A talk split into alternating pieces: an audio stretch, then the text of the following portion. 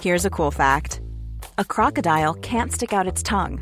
Another cool fact you can get short term health insurance for a month or just under a year in some states.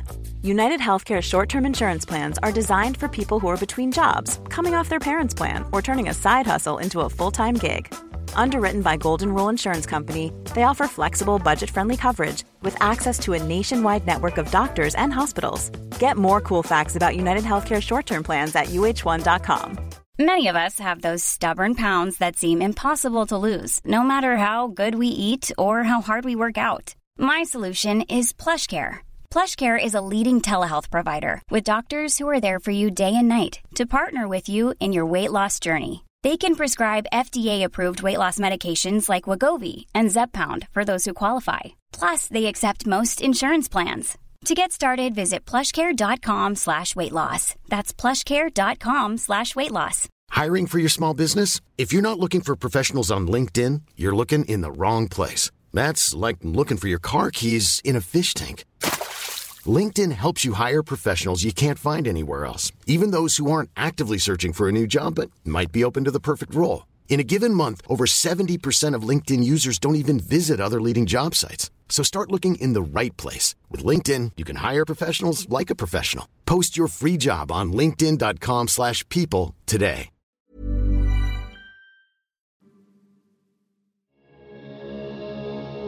Las plantas sagradas han moldeado la identidad de los pueblos indígenas de América Latina a lo largo de los siglos.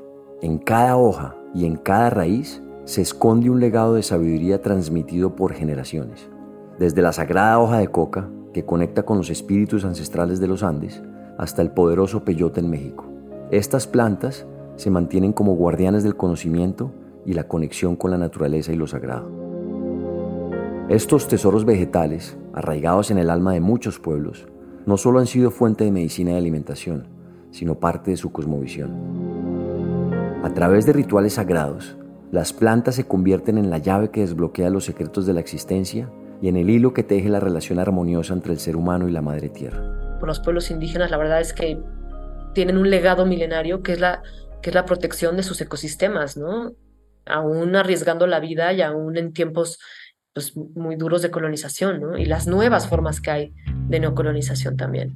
Ella es Natalia Rebollo, abogada e integrante del Centro Internacional para la Investigación y el Servicio de Educación Etnobotánica, una organización sin fines de lucro dedicada a transformar la relación de la sociedad con las plantas y las medicinas tradicionales indígenas.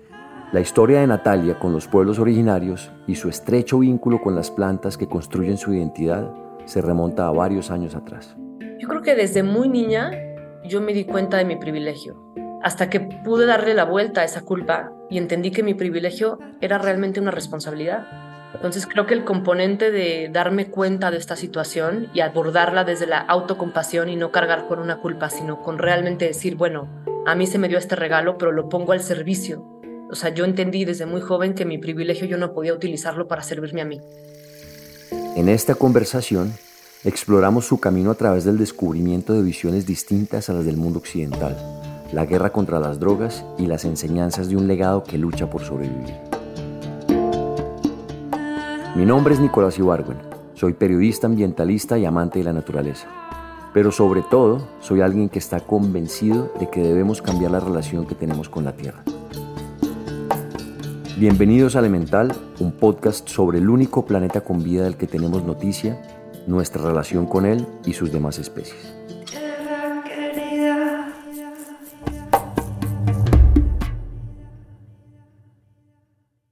Yo lo que primero que quiero saber es que me cuentes un poco de ti, de cómo llegaste ahorita a donde estás, o sea, cómo empezó todo esto. Bueno, yo estudio Derecho, ¿no? Bajo el entendimiento que cuando una persona sale de la escuela tiene que escoger una carrera sí o sí. Y hay unas opciones y hay que escoger una y el derecho siempre me hizo sentido, pero siempre enfocado a una causa social, ¿no? O sea, nunca me entendí como una abogada que pudiera dedicar su vida, por ejemplo, a la vida corporativa, ni nada de eso, ¿no? No había una carrera que tuviera un impacto social propiamente, pero bueno, entendí que una podía realmente hacerla. Entonces estudié derecho con muchas resistencias también, porque también me tocaban materias como fiscal y cosas que yo no hablaba ese, ese lenguaje. Pero ahí, básicamente, desde ahí me empecé a especializar en los derechos humanos y después, bueno, me enfoqué mucho en la defensa eh, legal de, personas indígenas en general, eh, porque entendí que realmente había algo que estaban guardaneando de alguna forma, custodiando con tanta responsabilidad y con tanto amor, que ameritaba eh, echar una mirada a ver cómo podíamos como sociedad realmente apoyarles, ¿no? Empecé también a inmersionarme en qué pasa con las políticas de drogas, o sea, por qué realmente estamos tomando esta, esta vía prohibicionista, ¿no? Como ocurre también, por ejemplo, en Colombia, eh, o durante décadas que hemos seguido un modelo prohibicionista eh, con unas secuelas en los países que llaman en desarrollo, pues muy severas, ¿no? Para, para no solamente la violencia y todo eso, sino también eh, la parte social, la parte emocional, el trauma que se gesta en países que enfrentamos una guerra fallida contra las drogas y encontré una intersección maravillosa, pero que a la vez no me podía creer. Y es que las políticas de drogas inician con la colonización. Las primeras leyes prohibitivas pues datan de 1620, en donde, por ejemplo, en México los colonizadores en tiempos de la Santa Inquisición impidieron que los pueblos indígenas pudieran hacer uso de sus plantas u hongos ancestrales que han utilizado milenariamente. Y son los pueblos originarios que nos dieron origen como nación. Entonces, desde ahí encontré algo que no hacía sentido, ¿no? Porque de alguna forma esas leyes seguían vigentes desde 1620. Entonces, teníamos que iniciar esfuerzos para revertir la colonización jurídica que existe, porque realmente cuando se prohíbe una sustancia de uso ancestral, lo que se prohíbe en realidad es una cosmovisión más antigua que la ley misma. Entonces, hoy en el, en el mundo, pues vemos muchas de estas plantas, eh, hongos, sustancias que están fiscalizadas como drogas, que número uno, la ciencia nos está diciendo que no provocan un daño a la salud pública, al contrario, pueden mejorarla, que no generan adicción, que no generan tolerancia, que tienen un uso milenario, cultural, ancestral, en uso ritual, ceremonial, eh, que hacen parte de la cosmovisión indígena. ¿Por qué decidiste estudiar Derecho? O sea, ¿qué te llevó allá? ¿Fue una, un llamado a que a través del derecho podías incursionar en la defensa de derechos humanos o fue simplemente algo bonito, escoger una carrera y, y, iba a ser derecho? De entrada lo digo como una, una forma de yo también cuestionar las leyes, ¿no? O sea, yo tengo memorias de muy niña donde había ciertas reglas que a mí no me hacían sentido, pero que había que seguirlas.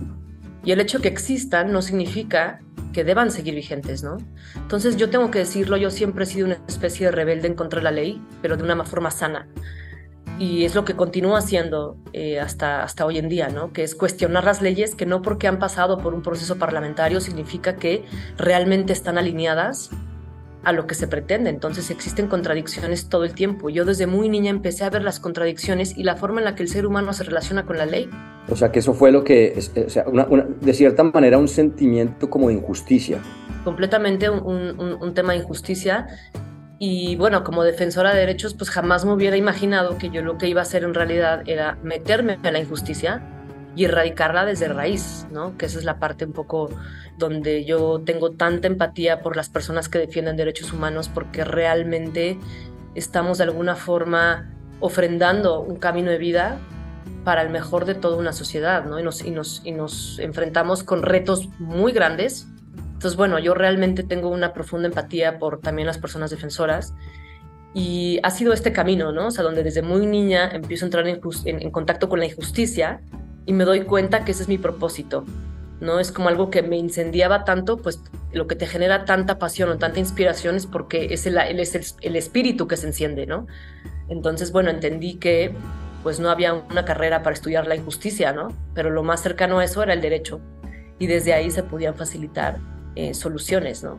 Bueno, estuve un año trabajando como de abogada corporativa hasta que entendí que mi espíritu iba a morir poco a poco si yo seguía en ese camino y fue cuando solté todo, renuncié a todo y dije, bueno, ya encontraré por dónde caminar, ¿no? Y ahí fue justamente donde empecé a inmersionarme en, en, lo que me generaba injusticia, ¿no? Y una profunda sensibilidad a los pueblos indígenas, pero también a las políticas de drogas, y ahí es cuando entra este, eh, esta sinergia, ¿no? Bueno, y saliste de tu despacho de abogados y dijiste, bueno, tengo que encontrar mi camino. ¿Y cuál fue ese, cómo, cómo fue esa, ese encuentro, ese camino? Pues ese camino no se entiende sin el primer contacto que tuve con una planta de uso ancestral, en la que realmente entendí que había otra forma de estar en la vida. Y es algo que creo que las plantas nos enseñan, ¿no? Otra forma de estar en la vida, no es nada más eh, que si es bueno para la salud o si funciona para una u otra cosa, sino que realmente es un alineamiento ontológico, diría yo, con la fuente de la vida.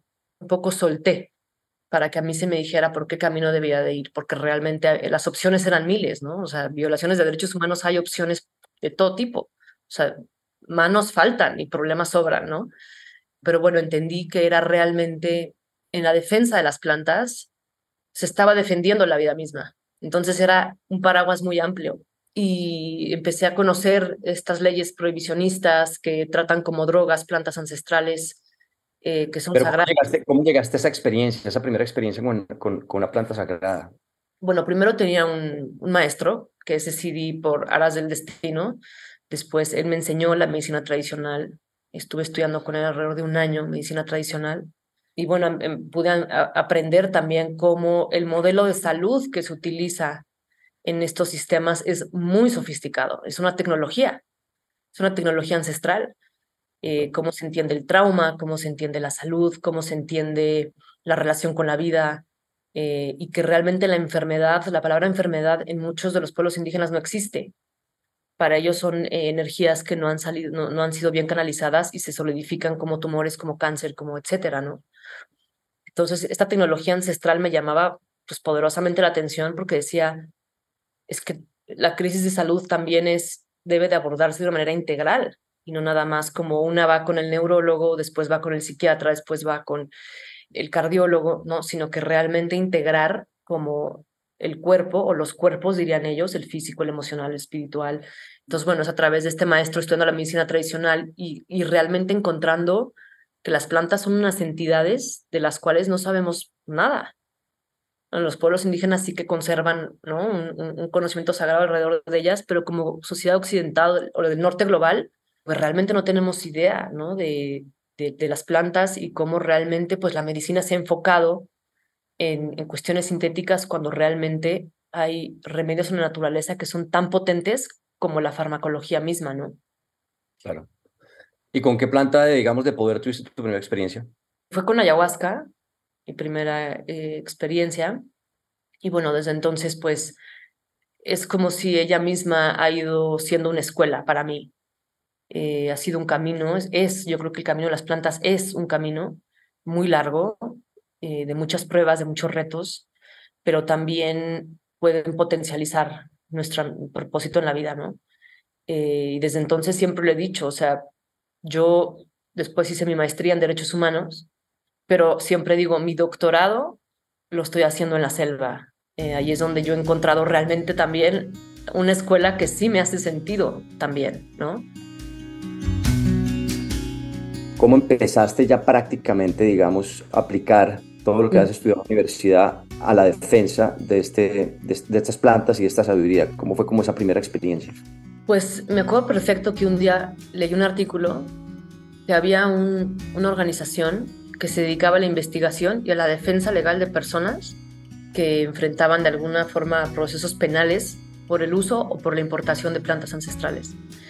Entonces encontré esta fundación que se llama Fundación ICERS y era como un regalo, ¿no? O sea, era realmente todo lo que eh, yo estaba lista para, para abocarme, pues ya tenía alguna forma una estructura. Y bueno, había este programa de defensa legal, pero era un poco como todavía en un programa solidificado no había ninguna persona que se dedicara a, las leyes encargada en esto. Entonces, bueno, como abogada, pues fue, un o sea, fue perfecto, ¿no? Porque yo realmente podía suplir esa cuestión. Y ahí empecé a ver cómo realmente había personas que habían enfrentado procesos penales o habían estado en prisión por la importación de plantas, ¿no? O sea, entonces esto fue realmente algo que eh, de entrada me remitió a 1620, en donde había juicios a los pueblos indígenas que utilizaban, eh, por ejemplo, en México el peyote, jicuri o, los hongos que contienen psilocibina. Y entonces desde ese momento empecé pues a realmente encontrar esta intersección llena de prejuicios, lleno de estigma, lleno de tintes colonizadores y empezamos a trabajar, ¿no? Mucho con, con la organización también. Eh, un poco, pues yo llevo desde entonces coordinando un programa de defensa legal que lo que hace justamente es asiste a las personas eh, y a los abogados nacionales. También hay una parte mucho de, educación con las autoridades eh, a nivel de Naciones Unidas, por ejemplo, en diversos foros que nos consultan sobre el tema de drogas, sobre el tema de derechos humanos. Eh, y bueno, hemos defendido hasta hoy alrededor de 300 incidentes legales. No todos han llegado a ser un caso legal propiamente, pero incidentes en 25 países. Y afortunadamente hasta, hasta hoy existen ya muchos, muchos reportes, muchas investigaciones que se han hecho alrededor de diferentes plantas que comprueban que efectivamente pudieran ser una solución para la crisis de salud. Y entonces obliga, yo creo, a diferentes estados a replantearnos, uno, los modelos de salud que estamos teniendo y en segundo lugar, pues la, una estrategia fallida contra las drogas, ¿no? Que nos ha traído unas consecuencias barbáricas. O sea, si tú ves, por ejemplo, la hoja de coca, ¿no? Que es una planta que, bueno, ¿qué podemos decir de la hoja de coca? Es uno de los componentes más sagrados para las comunidades andinas, amazónicas, eh, diferentes pueblos indígenas. Su cosmovisión está centrada en la hoja de la coca. Yo creo que no hay palabras para describir lo que, la importancia que tiene eh, la Su valor nutricional también, además. El valor nutricional, cultural, espiritual, eh, milenario, tradicional y todas las cosmovisiones tan ricas que acompañan ¿no? la hoja de coca. Obviamente hubo este momento en donde se extrae ¿no? de la hoja de coca de una planta sagrada, pues su componente activo se transforma y automáticamente una sustancia que causa un grave daño a la salud pública, pero se fiscaliza la, la, hoja de coca como materia prima, independientemente de su uso. Si tú miras el informe eh, de las Naciones Unidas que fiscalizó la hoja de coca, es de 1950. Y ese informe, por ejemplo, fue una comisión de 12 hombres blancos europeos, todos, que se envió, se envió a Perú para que hicieran un estudio, un avalúo de si realmente la hoja de coca tenía razón de estar ahí viva como una hoja sagrada, ¿no? Y las conclusiones del informe es que la hoja de coca incitaba al vagabundismo, a los malos olores y a la pereza, ¿no?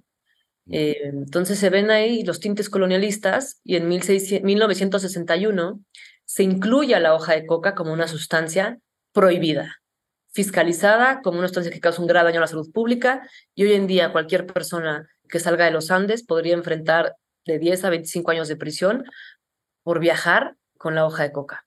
Entonces, la hoja de coca es un claro ejemplo de la colonización consensuada, porque esto es a nivel de Naciones Unidas, y que urge una revisión, ¿no? Realmente de, de la inclusión de la hoja y que, que esté ahí eh, como una droga. O sea, en realidad es que es complejo empezar a cuestionar los modelos de salud que hemos tenido hasta ahora y cómo las plantas realmente están llegando con, con una propuesta distinta, ¿no? De, de atender la salud de manera integral y como una parte de la como biopsicoespiritual, no nada más mental o emocional, o, sino como realmente un complejo de, situaciones que hay que atender de manera conjunta, ¿no? Hace dos semanas estuve también en, la, en Guainía, en Colombia, visitando una comunidad indígena, que también vi exactamente la misma, el mismo experimento. Personas eh, eh, indígenas, porque se consideran indígenas, eh, hablan su, su lengua, pero son cristianos desde los 60 que los, evangelizó una, una, persona que evangelizó toda esa zona y también su, su, tradición con la medicina ancestral está completamente perdida. Y unos por ahí y otros están tratando de recuperarla, pero, pero es algo que se está perdiendo. Entonces, sí, quería comentar eso porque, eh, porque siento que esta, esta, esta mentalidad colonial sigue en nuestra, en nuestra sociedad.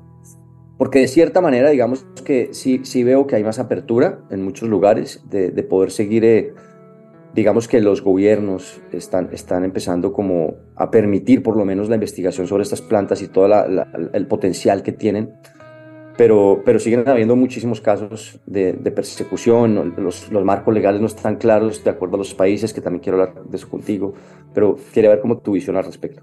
Sí, o sea, realmente es eh, lo que dices, ¿no? Hay rastros todavía de la colonización, no solamente en la ley, sino en la mentalidad digo, no nada más por el gobierno, también es lo que dices, como personas particulares, ¿no? Comunidades enteras. Pero es esta parte, o sea, hay muchas comunidades que dada la inquisición que hubo, se vieron obligadas a renunciar a sus prácticas, ¿no? En México, por ejemplo, hay un montón de pueblos originarios que tuvieron que renunciar o incluso moverse de sus territorios originarios. Eh, muchos emigraron a la sierra, por ejemplo, arriba, donde los colonizadores no, no, llegaban tan fácil.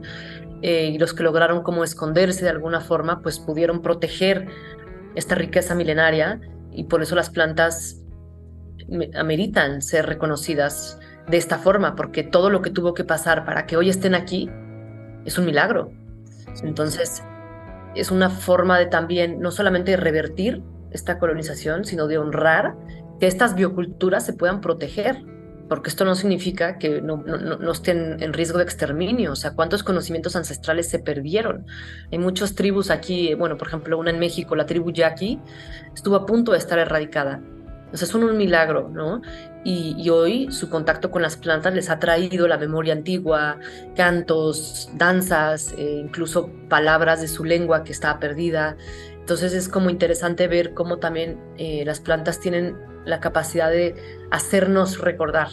Y como dices, estos pueblos indígenas han estado en resistencia años, más de 500 años. O sea, primero en la colonización, pero después con las nuevas formas de neocolonización, ¿no? que son los proyectos extractivistas, por ejemplo.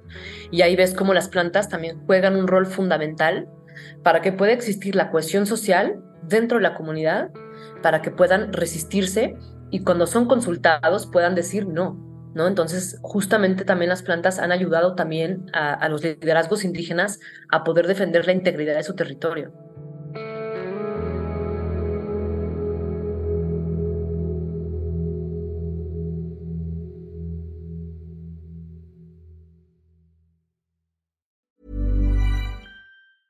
Hey, it's Danny Pellegrino from Everything Iconic.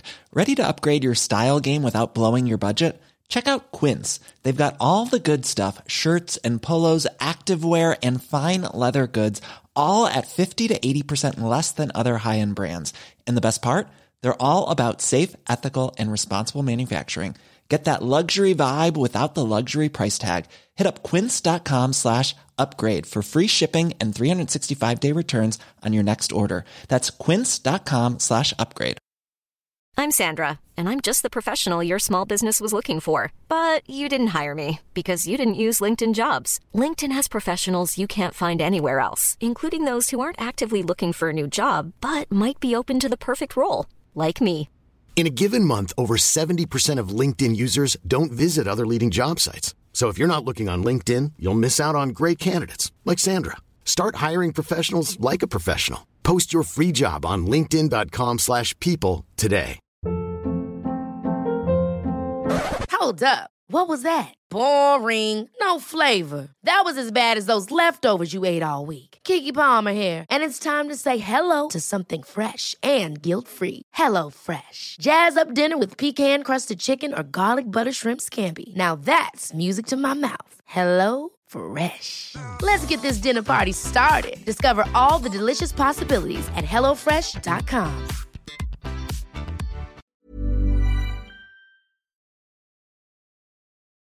Hablemos un poco del marco legal en, hoy en día, cómo estamos en países como México principalmente, pero también estoy interesado en saber qué pasa en Colombia con estas plantas medicinales y, y plantas de poder y el marco legal, porque yo sé que en ciertos países hay diferentes, digamos que, estatus y países como Bolivia, por ejemplo, es, la hoja de coca no es ilegal, pero no es el caso en otras partes.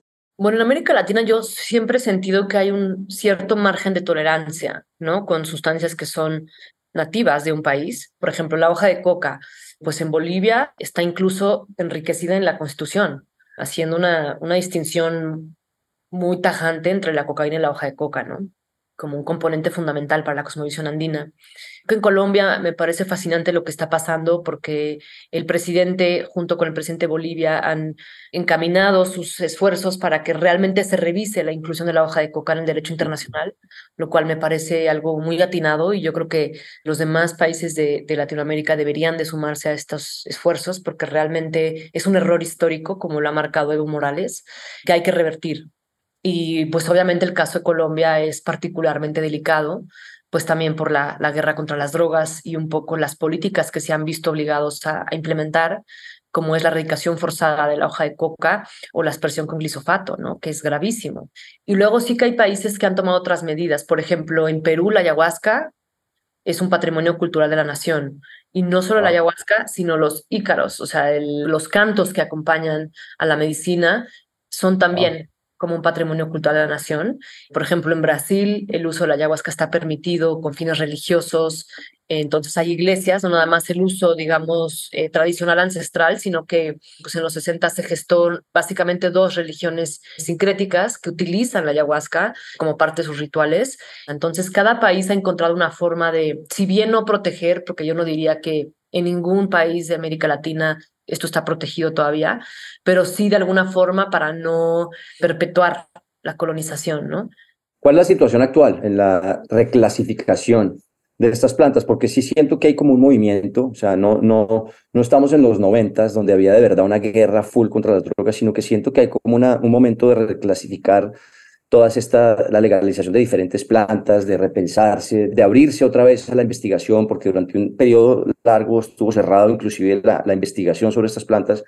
¿Cómo estamos actualmente en estos temas? Mira, lo que se vive en este momento es una tensión que poco tiene sentido, porque por un lado el prohibicionismo se exacerba entre hay que prohibir más y, ser no la criminalización, la penalización de estas situaciones, o sea, se, vive en foros internacionales, en las estrategias que tienen los estados, etcétera. Pero por otro lado vemos lo que llaman en Estados Unidos, por ejemplo, el renacimiento psicodélico. Que bueno, a mí este término no me termina de encantar porque los psicodélicos es una palabra muy de la contracultura que trae una carga narrativa que poco le hace justicia a los pueblos indígenas que jamás se referirían a sus plantas como psicodélicos. Entonces, es una palabra que nada más quiero precisar que tiene muchos impactos, ¿no? Políticos, culturales y sociales que no, no del todo me identifico, pero bueno, ese es el término que se ha acuñado como este movimiento global. Realmente ahorita lo que se vive es una ambivalencia muy extraña, muy incómoda, pero también muy emocionante de ver cuál será el punto medio entre este también renacimiento que le llaman, que a veces me parece que puede ser un poco, eh, se pinta como si fuera una panacea y yo siento que no hay que tampoco pintarlo como solución a todos los problemas, porque realmente hay que hacerlo de manera responsable y con su justa proporción. Y por otro lado, pues ver cómo este prohibicionismo que se va un poco cayendo a pedazos en tratados internacionales desde 1960 que no se han revisado. La ciencia ha avanzado a pasos agigantados con estas sustancias y siguen en, categorizadas como sustancias que causan un grave daño a la salud pública y que no tienen fines terapéuticos, ¿no?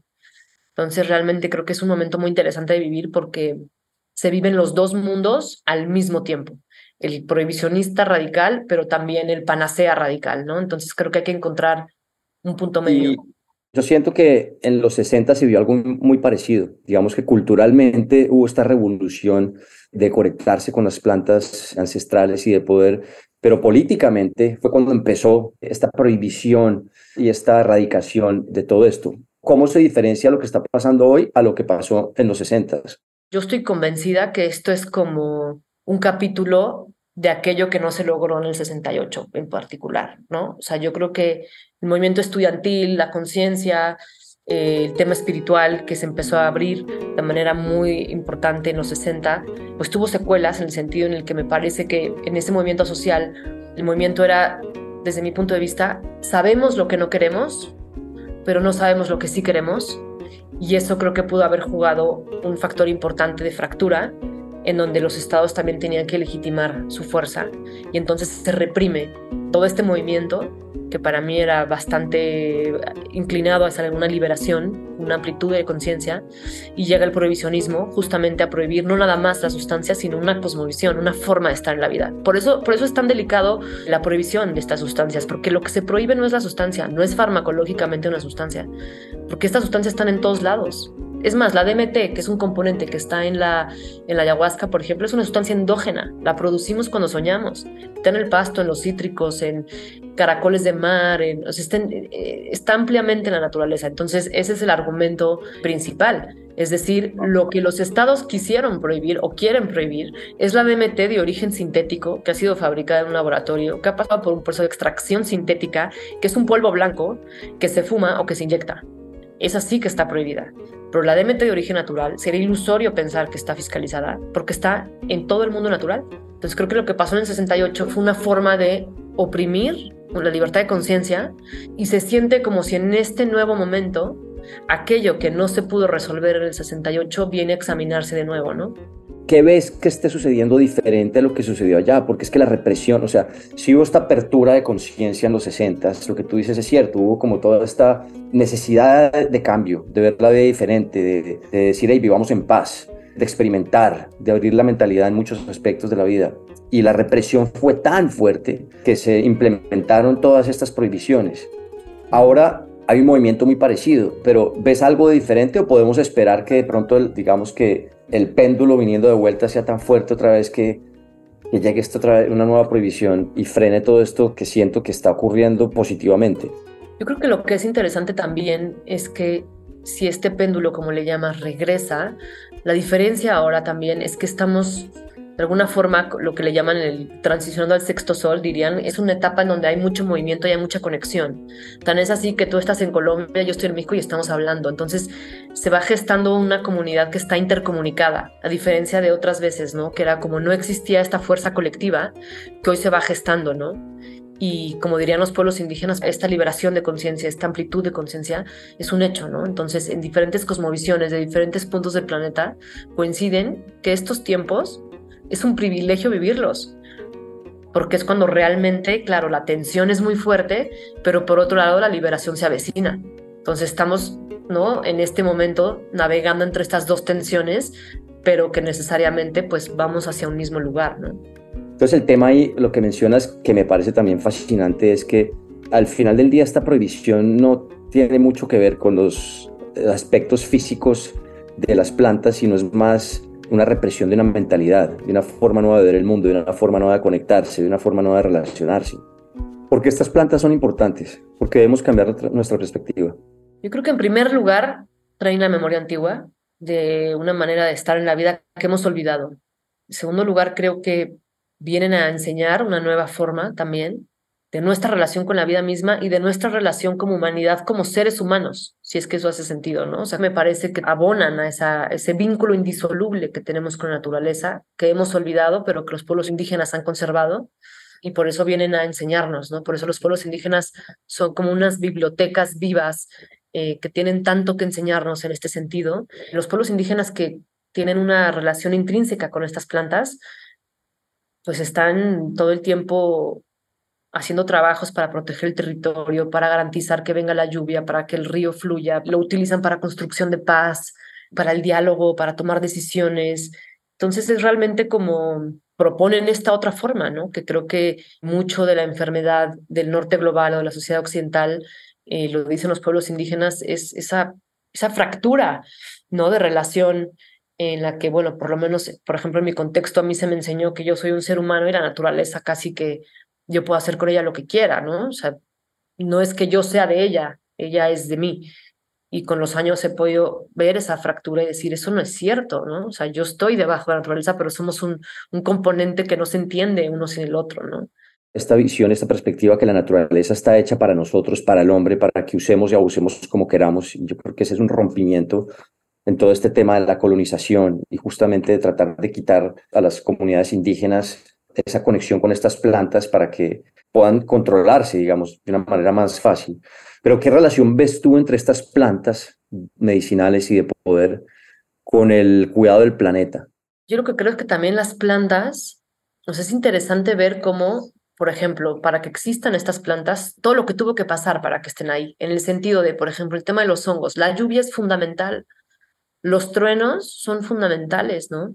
En el tema del peyote, por ejemplo, en, el desierto, pues bueno, hay una serie de cuestiones que tienen que suceder para que estos frutos, ¿no? De la tierra puedan brotar. Entonces creo que también si tú, o sea, si miras los ecosistemas que han estado mejor conservados, pues la mayoría de ellos tienen una planta que les distingue, ¿no? O sea, puedes ver el desierto en Viricuta, puedes ver obviamente la Amazonía más allá de los países, ¿no? O sea, la Amazonía como ese conglomerado de riqueza pues mucho de ello se explica también al contacto que tienen los pueblos indígenas con las plantas, y no nada más con la ayahuasca, y no nada más con plantas que tienen propiedades visionarias o psicoactivas, sino plantas, árboles, flora y fauna, ¿no? entidades de la selva que son fundamentales para su bioconservación y que hacen parte de las estrategias para su bioconservación.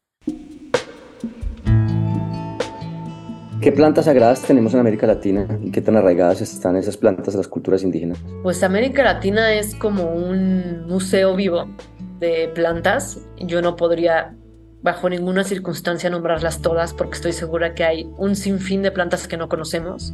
Pero bueno, sabemos que obviamente en la región andina pues la hoja de coca es fundamental, en la Amazonía la ayahuasca, los hongos, en parte Guatemala por la tradición maya, en México desde luego la mazateca también, el peyote, el jicuri, ¿no? El ololuki que es otra que no se conoce mucho, que se perdió el conocimiento con la colonización, el San Pedro, bueno, la iboga que si bien no viene de América Latina pues hay como familias de la iboga en la Amazonía, por ejemplo, como primas, ¿no? En la farmacología de las plantas y bueno, un sinfín, ¿no? El floripondio, la datura, eh, tepescohuite, o sea, hay realmente un sinfín de, de plantas que crecen de manera silvestre en América Latina, lo cual es pues una riqueza milenaria que hay que necesariamente conservar, ¿no?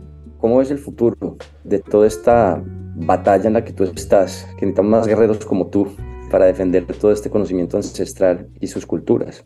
¿Cómo ves el futuro? Como los pueblos indígenas tienen la capacidad de envisionar lo que viene, ¿no? Y lo que han podido envisionar durante mucho tiempo, pues es que realmente viene un cambio de conciencia, ¿no? Y que el ajuste está siendo muy complicado, se siente estas ambivalencias todo el tiempo. Eh, la verdad es que estamos como pasando por un momento de tensiones, ¿no? También jurídicas y se empieza a caer ciertos cuestionamientos legales en los tratados internacionales, el tema de derechos humanos. Vemos como, por ejemplo, la legislación de drogas choca con la de derechos humanos, entonces, ¿cuál debemos de cumplir si las dos ¿no? nos obligan a hacer cosas contrarias? Es como que creo que es un momento de difícil transición, pero creo que al final es una oportunidad histórica ¿no? que tenemos de entrada para revertir esta colonización que sigue vigente, pero en segundo lugar creo que para dar vida a algo mayor y va más allá de las plantas, ¿no? Es un poco lo que las plantas nos enseñan, ¿no? Que realmente esta armonía, este alineamiento con la naturaleza es superar también este trauma de desconexión, que es lo que trae tanta dolencia desde la perspectiva indígena, ¿no? es como la sociedad occidental está tan enferma por su desconexión con la naturaleza. Y eso es muy fácil de reparar, ¿no? Porque la naturaleza siempre va a responder al amor. Entonces, es como realmente integrar el componente de salud, pero desde la perspectiva indígena, ¿no? Entonces, hay muchas oportunidades en este momento, pero también hay muchos retos. ¿Qué has aprendido tú personalmente de las plantas medicinales? Lo más valioso de mi vida lo he aprendido ahí, por lo que seleccionar una de las enormes cosas que he entendido. Va a ser un, ejercicio muy complicado. Pero algo que he entendido es el funcionamiento de la vida misma, ¿no? O sea, cómo realmente la vida tiene un flujo, ¿no? Trae un ritmo. Y eso es lo que también hay que aprender como de alguna forma a, escuchar y la interconexión que existe entre todo, ¿no? O sea, como realmente esa confianza en la vida es como que trae una forma de, de que está hecha para que prospere, entonces, por más que los retos a veces son mayores, a veces me gusta encontrar consuelo en este aprendizaje que tuve, ¿no? Como de la vida siempre encuentra la forma de prosperar, porque esa es como su propia esencia. Entonces, claro, lo que hacemos nosotros en estos trabajos, pues siempre es un poco ayudar o empujar hacia esa misión, pero que realmente la naturaleza es pues, la cosa más potente y poderosa que existe y que de alguna forma encontrará la forma de autorregularse también, ¿no? Entonces, si tenemos el privilegio de estar en contacto con estas plantas, pues tenemos que asumir la responsabilidad como parte de la reciprocidad, de realmente hacerlo con conciencia y realmente abonar los esfuerzos que se están haciendo para bioconservarlas, ¿no? O por ejemplo, en mi caso, con el peyote, ¿no? Que es, soy súper respetuosa de, de la bioconservación y de la demanda tan grande que hay y que es una especie que tarda mucho tiempo en crecer y que podría extinguirse, pues mi forma de bioconservarla es, yo eso lo he dejado para los pueblos indígenas, ¿no? Y me parece que hasta que no se resuelva, es algo que les compete a ellos decidir cómo y cuándo y con quién lo comparten, ¿no? Entonces creo que es algo muy personal y cada quien puede bioconservar a su forma, ¿no? Porque al final creo que la intención es lo valioso. Sí, qué bonitas palabras. Pues bueno, Natalia, muchísimas gracias por tu tiempo, por participar en Elemental. Demasiado valiosa esta conversación, te lo agradezco muchísimo.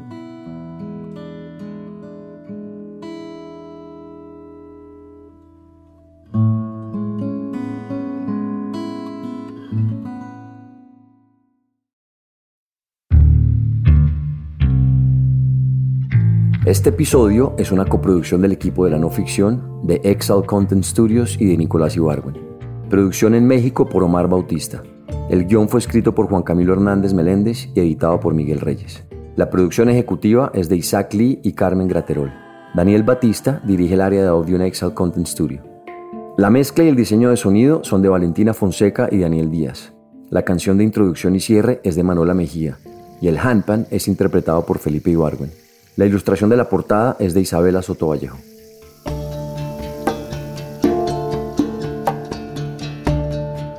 Si tienen comentarios o sugerencias, escríbanos a nuestro Instagram, arroba podcast elemental. Y si les gusta este trabajo, ayúdenos a regar la voz. Recomiéndenlo a amigos o familia a quienes les pueda servir o interesar. También no se olviden de darle clic al botón de seguir o follow y a la campanita dentro del show elemental para no perderse ningún capítulo nuevo. Muchas gracias por escucharnos. Nos vemos en el siguiente episodio.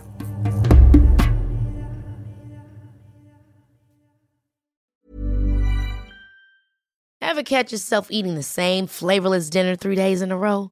Dreaming of something better? Well, HelloFresh is your guilt-free dream come true, baby. It's me, Kiki Palmer. Let's wake up those taste buds with hot, juicy pecan-crusted chicken or garlic butter shrimp scampi. Mm. Hello Fresh. Stop dreaming of all the delicious possibilities and dig in at HelloFresh.com. Let's get this dinner party started.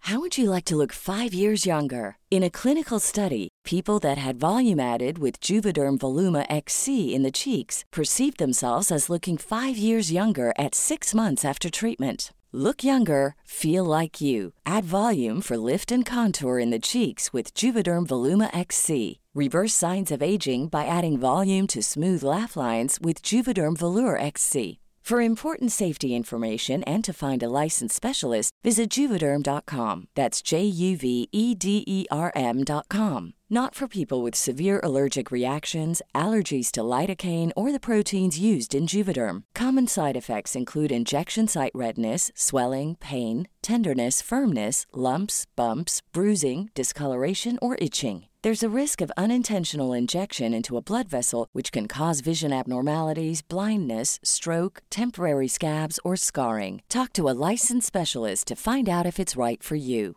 Hey, it's Paige DeSorbo from Giggly Squad. High quality fashion without the price tag? Say hello to Quince. I'm snagging high end essentials like cozy cashmere sweaters, sleek leather jackets, fine jewelry, and so much more. With Quince being 50 to 80% less than similar brands. And they partner with factories that prioritize safe, ethical, and responsible manufacturing. I love that. Luxury quality within reach. Go to quince.com slash style to get free shipping and 365 day returns on your next order. Quince.com slash style.